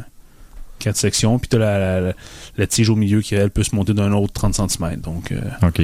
moi, je fais à peu près euh, 180 cm, puis je- debout, j'ai sans problème à l'utiliser. là. Hmm. Un beau petit trépied. Un peu dispendieux, par contre, de doit. 275. OK. Ouais, là, j'ai pas, j'ai pas de tête. J'ai pas de Ah ah. barhead, comme on appelle. là. Ouais, ouais, Donc, ouais. c'est c'est le truc qui s'installe après la caméra. Il y a des ajustements X, Y, Z, mais c'est pas, euh, c'est pas une boule. là. C'est c'est pas aussi, euh, Mhm. aussi précis que ça pourrait être sur un man photo ou autre chose. Ouais, ouais, ouais. Ouais, Mais moi, dans mon on cas, parle que le prix vient aussi en conséquence. Mais c'est ça, c'est ça. C'est ça. Moi, le mien est beaucoup plus grand, même une fois rétracté. Mais avec la tête et tout ça, euh, on parlait de un peu plus de 400 dollars. Là, euh, Ouais. puis c'est ça, il est plus lourd, il est plus long. euh, Ouais. Donc quand même, ça dépend. Tu sais, pour certaines situations, si tu fais de la, toi tu fais de la photographie de produits aussi souvent pour ton Oui. blog, Oui. dont on va parler tantôt aussi. Mais euh, c'est pratique parce que tu peux mettre ton trépied vraiment près du sol ou sur une table pour photographier ton produit. Tu n'es pas obligé de le mettre euh, par terre au plancher à côté de la table nécessairement. Donc tu peux être dans un endroit plus restreint puis quand même avoir. euh, C'est ça. Souvent même, proche. je, vais même mettre euh, les deux, les deux pieds d'en avant plus bas pour être plus penché vers l'avant. Ah oui. Comme j'ai pas un objectif trop pesant, l'appareil reste stable. mhm. Puis je suis vraiment proche de mon produit à 45, même à 70 degrés vers le bas, OK. sans problème. C'est bon. Ça, ça va très bien pour ça. Commode. Puis on peut même aussi, c'est vrai, inverser la tige pour mettre l'appareil en dessous. Ah oui. Ça, euh, ça peut faire des photos intéressantes dans un endroit plus, plus petit, si on veut. Ouais, ouais. Moi, je l'ai Euh, jamais essayé, ça, avec mon trépied, de- le- l'installer en dessous. là. C'est spécial. ouais, c'est spécial. pour la prise de photo, euh, c'est pas évident, mais Non. Non, ça doit pas. c'est moins accessible. quand là. la situation le demande, au moins on peut le faire. Mm. Ah, ben, merci de nous avoir présenté tous ces accessoires-là. C'est un euh, plaisir. des, des trucs très pratiques. Ah, d'ailleurs, euh, euh, petite parenthèse, je pensais pas à ça, mais j'ai un accessoire que je peux vous parler pour un trépied qui peut être commode. OK. Un déclencheur à distance. Oui. Si vous voulez, là, moi, ça coûte pas cher. J'en ai un qui m'a coûté 35 je pense. Mhm. Puis euh, pour prendre des photos, parce que ça paraît pas, mais quand on prend une photo sur un sur la caméra, juste le fait de peser sur le, le bouton pour D'appuyer sur euh, le de- déclencheur. Le déclencheur, là, ça, fait bouger la, la caméra. Mais là, moi, ça m'est arrivé, je prenais des, des, euh, des photos ce que on part le déclencheur et pour l'arrêter, on repèse. OK. Mais là, tu peux pas parce que si tu repèses dessus, tu vas faire trembler, Ouais. tu vas créer du bouger, etc. Fait qu'avec le petit déclencheur, ben, le mien, il est sans fil, mais il y en a qui sont avec le fil aussi. Mhm. C'est pas, euh, je pense qu'il y en a un qui est 30, l'autre est 35. Faut juste vérifier, par exemple, s'ils sont pas compatibles dépendant des, euh, des modèles de, de caméra. C'est pas tout la même chose, mais si vous voulez faire des photos avec un, un trépied, c'est un conseil que je vous donne. C'est Ouais, un petit 30 pièces bien économisé, euh, bien investi qui évite bien des problèmes. Ben, c'est ça, justement, 30-35 dollars ou peut-être, c'est ça, 35 30 euros en, en France, je Ouais. sais pas. Mais c'est un très bon investissement, même si le bidule vous sert pas nécessairement souvent. Euh, quand vous allez en avoir besoin, vous, Vous allez être heureux de l'avoir dans votre sac. Puis c'est ça, moi, je- ce qui est le fun en plus, c'est qu'il est tellement petit et compact. Mhm. Le mien, il, il- comme je disais, il est sans fil, puis il, il va sur la courroie de ma Oui. caméra, il Oui. est attaché dessus. Mhm. Euh, bon, j'ai, là, justement, j'ai ma Ben- RS4, là, mais bon, en tout cas, tu sais, je peux la mettre dans une poche si je voulais. Mhm. Puis ça prend pas de place, là, c'est pas... euh, Puis la pile, euh, quand ça sert pas, on a un petit bouton, je crois, pour l'éteindre. Euh, moi, j'ai, sur le mien, j'ai un petit bouton pour l'éteindre, un interrupteur, puis euh, ça fait que la pile dure. euh, ça fait super deux ans, moi, Ouais, que- c'est la même chose. Moi, même chose. deux ans et demi, Moi, je j'ai, pense. j'ai une puis- version euh, plus, euh, pl- plus cheap, si on veut, euh, venant d'un petit magasin asiatique. Mhm. C'est une petite manette infrarouge euh, pour déclencher, mais la pile, parfait. elle, elle meurt rapidement. Au Ah bout ouais. d'un mois sans utilisation. Ah, parce que Ah, t'as ouais. pas d'interrupteur ok. justement. Mais Si on veut éviter ce problème-là, ben, comme je disais, t'as rien qu'à la prendre une avec un fil. Ouais, c'est ça. Puis ça, ça règle le problème. Puis ça, encore une fois, je le dis souvent, mais c'est pas le genre d'affaire qui est vraiment important tant que ça. Si vous voulez aller sur eBay pour ça, ça là, vous allez en trouver puis en trouver. Mhm. Il y en a plein des, des versions chinoises qui coûtent pas cher. C'est- Si vous Oh. faites pas ça professionnellement, ça je le conseille, c'est pas grave. C'est pas quelque chose qui va vous coûter cher, ça va peut-être coûter 10 15 Ah, puis encore 4 dollars la Puis, oui, il y en a, c'est ça, il y en a que c'est moins cher que On ça. peut en là. acheter un par année ou six mois, puis Puis ça des- revient moins cher. Ça revient quasiment moins cher. Ben, c'est ça, avec la batterie, avec le ci, avec le ça. Fait que Ouais. c'est pas, c'est pas la fin du monde, là. C'est pas non plus le genre d'appareil qui va briser nécessairement. Moi, c'est une petite Non. télécommande avec trois boutons. Euh, c'est universel pour plusieurs modèles de cam- caméra. Dans mon cas, j'ai juste le bouton euh, S, qui est le bouton single shot Mhm. pour une seule prise. Mais euh, il y a un bouton aussi euh, pour le zoom avant arrière que j'utilise pas parce que ça fonctionne pas avec mon appareil. Mhm. Mais 4 dollars, la marque Jiangxi.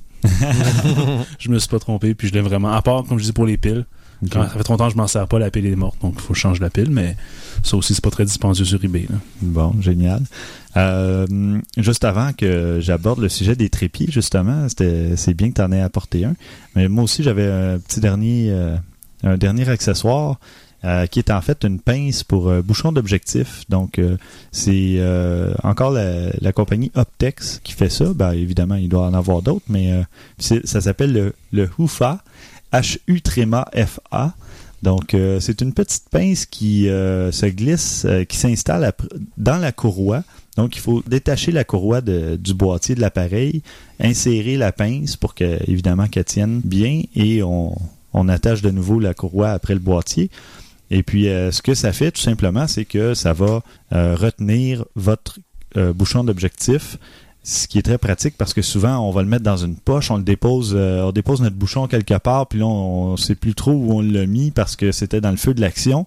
Euh, avec ça, on enlève notre bouchon, on le glisse après, on le glisse à l'intérieur de la pince après notre courroie. Et puis euh, c'est magique. Après, on, on a juste à le récupérer pour le remettre sur notre objectif. Donc, euh, un accessoire qui peut être très pratique.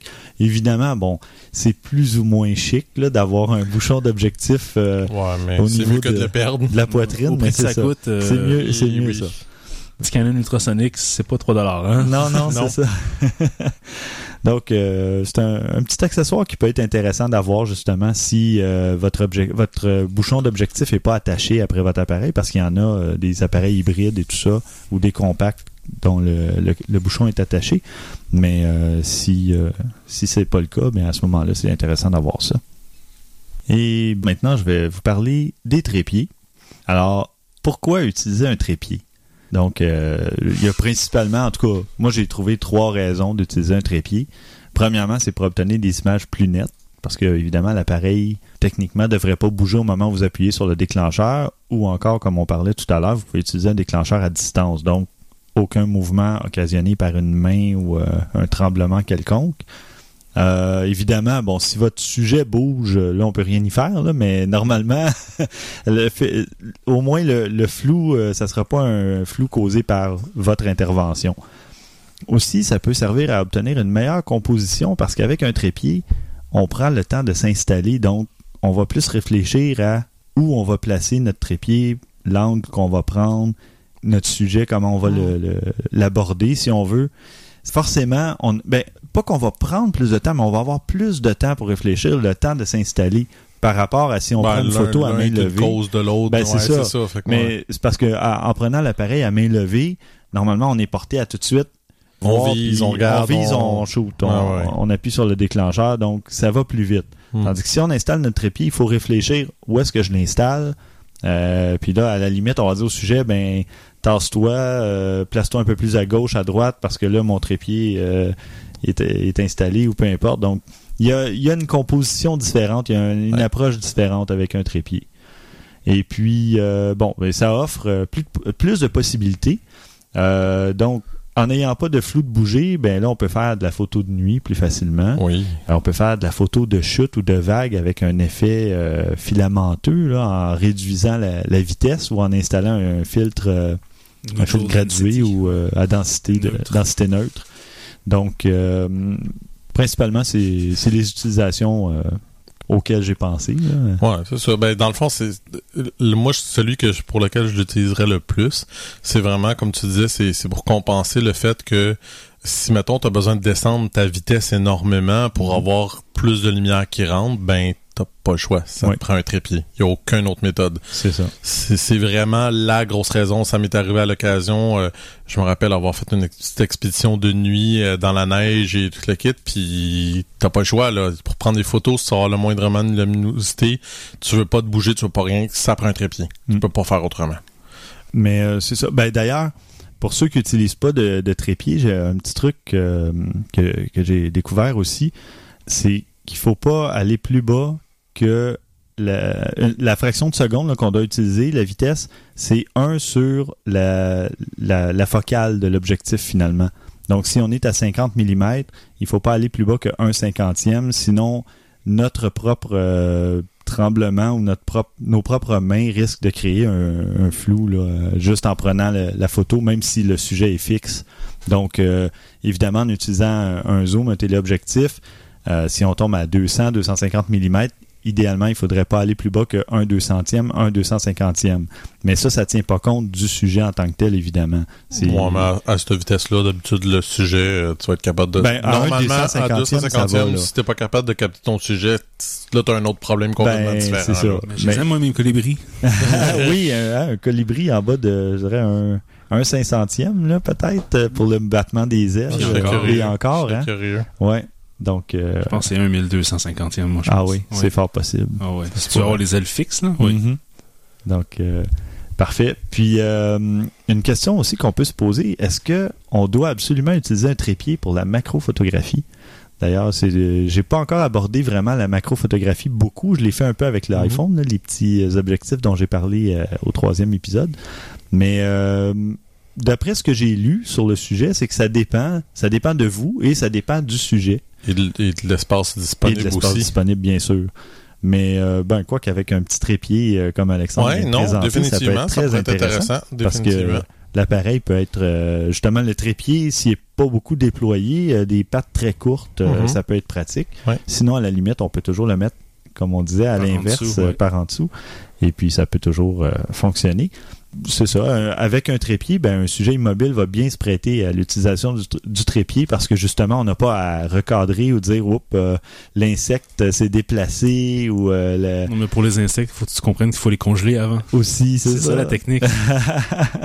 Ben, merci du truc. euh, je, voilà. je pensais à celle-là. Je me suis toujours posé la question. Toujours. justement parce que tu dis, ah, trop d'affaires, trop compliqué. Ouais, j'avais Ouais. jamais pensé à Là, celle-là. tu te dis, ah, le- la, petite, euh, la petite coccinelle ou la fourmi, là, euh, ça, se- ça se déplace. ça heures dans le congélateur, Deux puis après, heures, elle ouais, bougera ouais. pas pour quelques minutes. On va peut-être avoir un peu de frima dessus, par exemple. oui, mais bon. Mais euh, donc c'est ça. Ben, en tout cas, pa- parce que justement, en macrophotographie, ben, à part le fait que votre sujet peut bouger, euh, c'est que la profondeur de champ est excessivement réduite. Donc, euh, le moindre mouvement, même euh, du vent sur une feuille, ça peut faire en sorte que votre Mhm. point de focus change. Donc, bon, évidemment, à la limite, euh, vous transportez votre feuille ou votre plante à l'intérieur, puis euh, faites ça à l'intérieur, mais... euh, Il y a bien des cas. méthodes. il y a beaucoup de méthodes, mais le fait de ne pas avoir à manipuler l'appareil pour prendre sa photo, de l'installer sur le trépied et donc de manipuler soit le sujet ou d'installer son trépied en conséquence, ben ça fait qu'au moment de prendre la photo, on a moins de on a moins de soucis si on veut. Il y a aussi une autre euh, situation que ça peut être pratique, c'est quand on prend beaucoup de clichés à intervalles réguliers pour faire un petit vidéo. Oui, du time lapse. Du time-lapse, c'est ça. Je cherchais le terme français. la photographie d'accéléré qu'on avait Ouais. dit. hein, ouais. Donc euh, c'est ça. Euh, effectivement, Ouais, si on prend une choix, photo ouais. aux 30 secondes, euh, évidemment, ça prend exactement le même angle, Ouais. la même composition. Ben, tu peux techniquement, parce que il faut, mais c'est qu'il faut que tu recoupes chaque fois. Fait que c'est Ben, pas là, ça devient commode. un ça prend un trépied. T'as pas le choix. T'as ouais, pas le choix. Exactement. Puis là, ben, en ce qui concerne les types de trépieds, il y en existe une multitude. Il y a Mhm. les, bon, évidemment, De un qualité trépied- différente. Ben oui, c'est ça. Il y a des qualités différentes. Il y a, euh, il y a des trépieds qui ont une tête intégrée. Il y en a qui, il faut justement se, acheter une tête, une tête amovible. Euh, D'autres euh, aussi, on retrouve des, des monopieds.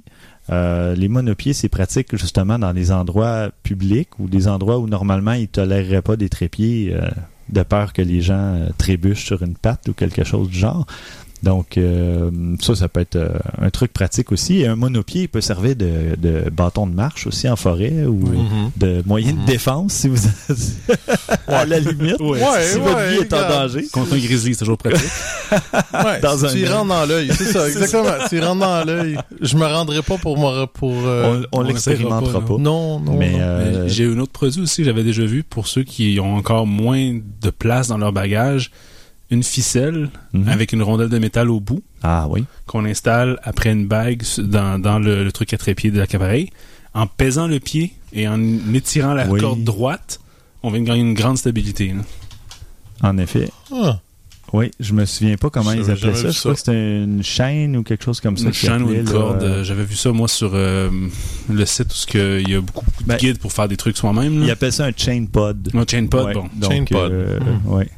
Mais une corde, une rondelle de, de, de, de métal, on la, on, on la laisse tomber à terre, on met le pied dessus, on tire l'appareil vers le haut, on est stable, on est, euh, la corde est étendue, puis ça fonctionne très Ouais. bien, ça aussi. hein. Non, c'est très bien. C'est sûr, c'est pas comme, comme un petit trépied, mais c'est non comme non un non, mais ça peut dépanner. Ça Ouais, peut ouais, dépanner. absolument.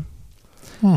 Il y a aussi des, des chariots munis de roues si on veut faire euh, Des déplacements, Des des, dollies, dollies, oui. oui, en, en bon, en bon français, Mhm. euh, pour faire des déplacements avant-arrière ou des déplacements latéraux avec euh, un maximum de fluidité. là, ça peut être pratique. Puis aussi, ben pourquoi pas utiliser le mobilier, une table, une rampe, euh, une roche, une, rampe, une euh, n'importe quoi qui peut être utilisé. Tout objet solide et stable euh, peut servir de trépied. Un assistant. Un assistant euh, accroupi. Ouais, bon, mettons qu'il faut Un que ça. ouais. non, mais un autre truc que vous pouvez également utiliser, que j'ai utilisé quelques fois, c'est on s'accote sur un arbre.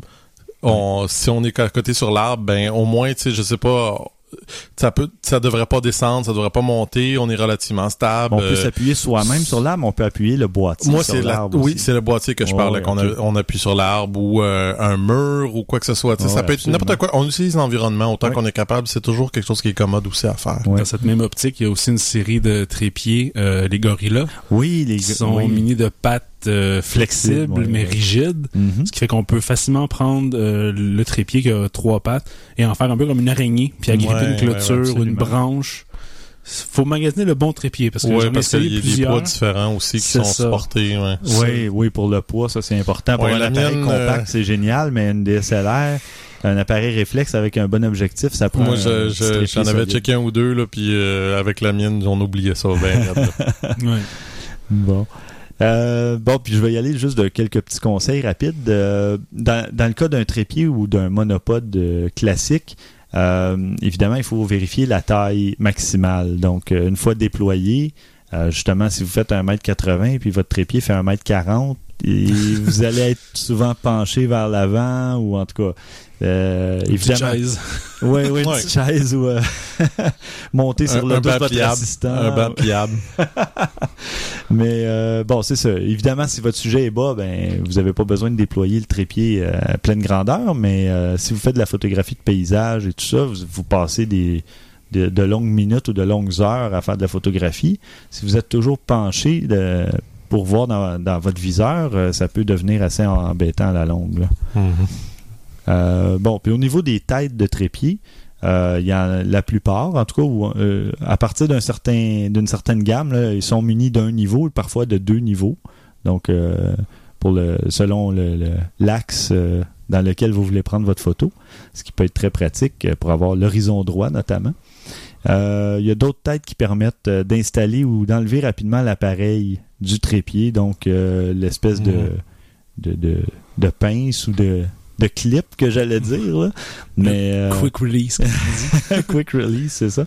Donc, euh, ça peut permettre parfois de, de s'adapter rapidement à une situation qui change, euh, d'enlever le, le, le- le boîtier du trépied plutôt que d'aller euh, dévisser ou tourner des trucs euh, qui en finissent plus avec deux mains. Le mien, là, ça me prend mes deux mains pour dé- défaire l'appareil. Puis pourtant, c'est j'ai un trépied Manfrotto avec une bonne tête. euh, les combinés ensemble, c'était au-dessus de 400 dollars. Donc, pourtant, le- la façon de de- de- d'installer ou d'enlever le, le boîtier, c'est pas optimal. Tu vois, moi, j'ai un Velbon à 75$, puis je c'est 30 secondes, même pas, c'est 10 secondes d'enlever le- la caméra dessus. Il- il- Ben, le- c'est à peu près une la dizaine- fixation, elle reste dessus. Super simple. C'est C'est ça. vraiment... Mais c'est à- c'est ça, c'est à peu près une dizaine de secondes, mais je me dis, ça peut être long selon la, la situation. Là. Mhm. Tu dis, hop, euh, j'étais en train de prendre une photographie, mais là, mon enfant passe ou il se produit quelque chose, je voudrais prendre une photo. Euh, le 10-12 secondes, parfois, le moment est passé. Là, ça, Ouais, ouais. ben Moi, bon. Tu vois, avec le mien, c'est pas de l'enlever, c'est de le remettre qui est plus difficile. OK. C'est quand je viens avec l'espèce de module carré qui est sous l'appareil, je viens le déposer, il, il vient jamais s'insérer correctement Mhm. du premier coup. Faut que je joue un petit peu avec, puis là je peux le barrer, sinon l'appareil est pas solide, puis il pourrait tomber. Donc c'est c'est pas à la sortie, c'est à la rentrée, donc c'est pas évident non plus. là. Mhm.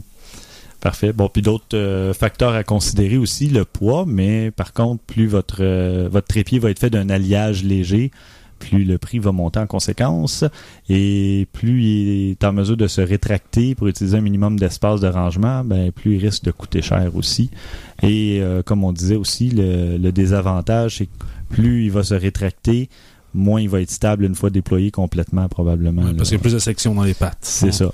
Et quand vous magasinez un trépied, euh, il faut vérifier justement le poids maximum supporté parce que évidemment tous les trépieds n'ont pas la même stabilité, n'ont pas la même capacité de poids. Donc euh, c'est un, détail important à regarder. Donc euh, on va passer au petit truc de Christian. Ben en fait pas le truc, mais l'explication de de l'exif. Qu'est-ce que c'est l'exif? E E-X-I-F. L'EXIF, dans le fond, ben, le, terme exact, c'est Exchangeable Image File. Tout ce que c'est, dans le fond, c'est euh, des informations qu'on a sur la photo qu'on a prise. Euh, exemple d'informations qu'on peut trouver dans l'EXIF, euh, il y a la vitesse d'ouverture, euh, ça peut être la date, le temps, le type de caméra qui est utilisée, est-ce qu'un flash a été utilisé, la longueur focale, l'exposition, metering pattern, regarde. Honnêtement, tous là, les détails techniques. tous les détails techniques, ils sont Mhm. présents là. Il y a même dans certains cas, comme moi, ma, ma 7D, je peux mettre euh, mon nom avec, euh, genre les droits réservés, etc. Toutes les informations peuvent être mises les mots-clés, comme on parlait au dernier épisode. Oui, là, exactement. Euh, moi, je trouve, bon, en tout cas, ça a déjà été utile, particulièrement pour des photos que je regardais sur euh, Flickr. Mhm. Flickr, il y en a ceux qui laissent l'option qu'on vérifie. Ben, c'est intéressant parce que ça te permet, ah ouais, il l'a pris à telle vitesse ou, ah ok, c'est comme ça qu'il a réussi à le faire parce que ça a été une très très longue exposition. de même. Ça te permet de découvrir beaucoup sur la photographie de quelqu'un d'autre quand tu peux voir c'est quoi les informations. Fait que Ouais. c'est intéressant quand la personne laisse son exif disponible. Évidemment, il y en a qui le cachent. Ça, c'est plus Ouais. hâte, mais bon, qu'est-ce que tu veux, ils ont le droit. Mais pas, euh, aussi, euh, il y a beaucoup de cas où les, justement la, la vitesse d'obturation ou l'ouverture ou quoi que ce soit vous donneront pas nécessairement beaucoup d'informations sur la photo, mais il y a des cas où on se dit justement, mais comment comment il a fait pour aller chercher cette photo-là, ou comment il a fait pour donner un, un tel effet ou obtenir ça, ça peut être pratique, mais souvent, moi, ça m'est arrivé de regarder une photo puis de dire, ah ok, euh, il n'y a rien vraiment spécial. Il a Mhm. pris à 105 mm à f2.8 puis euh, ISO 200. C'est ça. puis- Exactement. Puis comme je disais, tu sais, aussi, ça peut être bon, c'est drôle. L'exif permet aussi, euh, exemple sur euh, sur Flickr, ça disait que la caméra qui est la plus utilisée, ben c'est l'iPhone, Oui. parce que justement, l'exif a déterminé que c'est le plus de photos qu'on a, c'est iPhone. Mhm. Euh, T'avais, je pense, c'est la 5 euh, 5D Mark II là, qui est un peu plus ancienne, qui elle au- aussi était pas mal utilisée. Tu des, ça te permet des statistiques un peu plus comme ça aussi qui peuvent être intéressantes par rapport à ça. Euh, mais honnêtement, c'est pas mal juste à ça que ça sert. Il y a pas vraiment plus de choses. Je sais que dans certains cas, ça te prend souvent les logiciels pour le voir parce que juste dans Windows, on n'est pas capable de le voir. Il y a des Exit Viewer, vous avez juste à chercher sur Google, ils vont en avoir. Ouais. Euh, des logiciels comme on a parlé la semaine passée, Lightroom ou Aperture vont donner de toute façon l'opportunité de voir tout ton Photoshop, directement, Photoshop, etc. Ça, c'est pas un problème, mais si vous le voulez, là, ça peut être quelque chose qui est intéressant. Mhm. Euh, Mais ça peut être intéressant et, non- et aussi important pour vos propres photos, Oui. justement, pour vos justement la notion de copyright et trucs du exact, genre. exact. Euh, vous laissez euh, à la limite une adresse email. C'est ce que j'ai euh, fait. Moi, j'ai ouais. mon nom, j'ai mon adresse email s'il y a quelque Donc, chose. euh, Mais encore là, faut que la caméra supporte le fait que tu puisses le mettre dedans, ce qui Oui. n'est pas toujours le cas. mm, Ce que j'ai vu aussi, c'est une discussion qu'il y avait parce que Barack Obama est le premier président américain à avoir pris sa photo officielle avec un appareil numérique. OK. Avant ça, Bush et autres avant, c'était Ouais, appareil ouais. argentique. Ah. Puis euh, il y a eu une grosse discussion à savoir pourquoi le photographe avait pris telle telle longueur focale, telle ouverture et tout. Puis là, le résumé, c'était que c'était un très bon photographe parce qu'il avait pris vraiment des, la photo de la meilleure façon qu'il pouvait selon l'éclairage qu'il voyait dans la photo. Ah, OK. Donc c'était juste une grosse, grosse discussion de Ah, c'est intéressant, je l'avais pas vu peut-être celle-là. 20 pages de monde qui disaient Ah oui, mais il aurait dû faire ça comme ça, mais comme ça. Mais finalement, non, non. Le- la conclusion, c'était que c'était un bon photographe. Puis il a pris euh, ce qu'il pouvait avec Ah, l'éclairage. puis en voyant ça, ben là, ce ce photographe-là vient de se trouver des nouveaux contrats. Ouais, Ah, oui, j'en doute. Oh, je suis pas trop inquiet pour lui. S'il a pris cette photo-là, il, il doit avoir déjà des Ouais, bons contrats. Là, maintenant, c'est confirmé parce Mhm. que les gens ont validé Ouais, les, ça. Valeurs de l'exif. On va maintenant aborder les, les nouveaux boîtiers qui ont été annoncés ou lancés récemment. Il y en a eu pas mal. euh, Ouais, c'est ça. Ben, cette semaine, c'était le Photokina à Cologne en Allemagne. Mhm. C'est dans le fond, c'est l'équivalent de ce qu'on le E3 pour le jeu vidéo ou le- comme Sumer Electronic, mais c'est ça, c'est spécialisé photographie. Mhm. Alors, euh, ben, on en a eu deux ben, cette semaine qui ont été annoncés. Pas nécessairement à cet endroit-là, mais en, pour euh, euh, préparer à ça. Il y a Canon qui ont annoncé leur 6D et Nikon a annoncé la 600D. Euh, c'est deux euh, nouvelles caméras qui sont plein capteur euh, pour des prix assez raisonnables. Bon, je dirais pas que c'est au début les rumeurs disaient un 1500 dollars. Moi, j'avais des doutes là-dessus, mais je trouve ça intéressant. On parle de 2100 dollars chaque seulement le, le, boîtier par contre on parle pas de boîtier et lentilles mais quand même pour 2100 dollars pour un plein capteur c'est mettons comme dans l'équivalent du Canon je crois que c'est 1500 dollars de moins c'est pas mal d'argent là euh, ils sont quand même relativement si différentes les deux caméras. J'ai entendu des commentaires disant ouais mais c'est plate, il aurait dû être plus proche. Ouais mais ils ont été développés en même temps. L'un pouvait pas savoir qu'est-ce que l'autre allait faire. Exactement. Il y en a qui donnent l'avantage à la Nikon. Je peux voir, mais en tout cas, je, je vais vous parler un peu rapidement là, de- des spécifications. La Nikon, on parle d'une caméra de 21, euh, 24 mégapixels, euh, un petit peu moins lourde que la 6D, mais elle est plus grosse. Euh, on parle de 39 points d'autofocus, euh, 5.5 images à la seconde, elle possède un flash. Euh, on parle d'un ISO maximum de 6400 et deux euh, d'emplacement pour des cartes SD. Mm, ça, c'est Avoir ça, c'est une très bonne caméra. Pour 2100 dollars, ça a du bon sens. On parle euh, euh, pour un plein capteur là, euh, j'avoue que c'est intéressant. Euh, pour ce qui est de la Canon 6D, c'est 20.2 mégapixels. On s'entend que rendu là, euh, Moi, je- même je- s'il y a 4 mégapixels de différence. Moi, j'ai là. 18, Moi, j'en veux là. 30. Ouais. Moi, j'ai 18. Ah, si t'en veux 30, euh, on, on parle de... C'est quoi? C'est la Hasselblad que j'ai vu qui Ouais. est euh, 30, 40 ou 50 mégapixels, mais c'est de 17 à 30 000 euros. Juste ça? Ouais.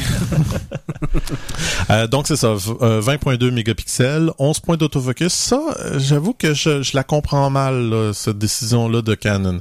Euh, Parce que comme sur la 5D Mark III, il y a... c'est y en a cinq- 53, 51, 51, 53, quelque chose comme ça. ça. il y en a Euh, quand même pas mal. Sur ma 7D, j'en ai 19. Non, c'est Ça devrait être au minimum le même Au numéro que, la- 19, que la 7D. Moi, c'est ça que je comprends pas. là. J'avoue que. Ouais, il y a Trop de coupent en quelque part parce qu'on va voir qu'est-ce qu'ils ont Ouais, intégré mais aussi dans l'appareil. C'est faux parce que euh, je vais donner un exemple très simple. Le système d'autofocus de la 5D Mark III et de la 1DX est exactement le même. Ok. Fait que c'est un peu artificiel ça là. C'est en tout cas je- celle-là je la comprends pas. C'est pas la fin du monde parce que je la vois plus comme une caméra artistique. Je pense pas que c'est le genre de caméra avec lequel tu vas prendre des photos de de, De sport course, ou de automobile, course ou de tout ça. Je pense pas parce Mais en dans mon cas, euh, moi, d'avoir 11 points d'autofocus alors que j'en ai 9 en ce moment euh, sur ma 60D, euh, ça changerait pas grand-chose parce que j'ai l'habitude de... De toute façon, à la distance où les points se trouvent, euh, je recompose souvent puis j'ai aucun ça, problème. là. Mais comme je disais, c'est pour ce qui est du sport, Mhm. à- à- avec les zones que moi j'ai, je trouve que c'est quand même plus commode d'en avoir plusieurs comme ça. En tout cas, regarde. C'est artificiel un peu comme différence de coût, fait que de la misère à comprendre. ça dépend de l'utilisation Ouais. et de l'expérience de chacun aussi. Euh, ça fait c'est 4.5 images à la seconde, l'autre c'est 5.5. Fait que bon, encore une un fois, petit avantage, un petit avantage une con, mais c'est pas le genre de caméra comme je disais qui va faire du sport, fait que pas vraiment important. Pas de flash, ça ça peut être Pas de flash fatigant. intégré, ouais. Ça peut être un peu fatigant. Ben, euh, le, le gros désavantage de ça, c'est que ça, je crois que ça permet pas de contrôler d'autres flashs. Exact. Donc, c'est tout à fait ça. C'est c'est assez embêtant. Euh, ISO maximum de 51 200. Je pense qu'il y a un mode supplémentaire, mais bon, regarde. À je suis pas- 102 400. Ouais, mais bon, regarde, ça, ça, en tout cas. Ça, ça c'est un avantage. Je sais pas, je suis très, très curieux de voir quand on va avoir des photos, quand on va avoir des reviews entre l'une et l'autre. Moi, personnellement, ça serait une des raisons pourquoi j'irais plus pour elle, parce que moi, c'est des photos, j'aime ça prendre des photos de soir, de nuit, etc., pas beaucoup de luminosité. Si elle a une meilleure performance que, que l'assistant D, c'est, le, le D600, c'est sûr et certain que, tu sais, en tout cas. Mm. Euh, deux choses que l'autre a pas, par contre, le GPS et le Wi-Fi. Le GPS, bon, c'est intéressant. Ça permet euh, géo-tagging, qu'on avait déjà parlé. Géolocalisation. Géolocalisations, où ce qu'on peut avoir tout de suite, on prend une photo à Montréal, ben on le sait, on prend une photo à Québec, on le sait, etc. Fait que ça, c'est intéressant. Le Wi-Fi, ça, ça m'a surpris de voir ça. Sincèrement, j'avoue que je m'attendais pas à ça. Il parlait qu'on peut euh, transférer des photos euh, Sur un téléphone. sur un une tablette. téléphone, une tablette, des affaires comme ça, sur un site que Canon a déjà créé. Ça, je trouve ça très commode. Mhm. Je- ça, ça me plaît pas mal comme chose.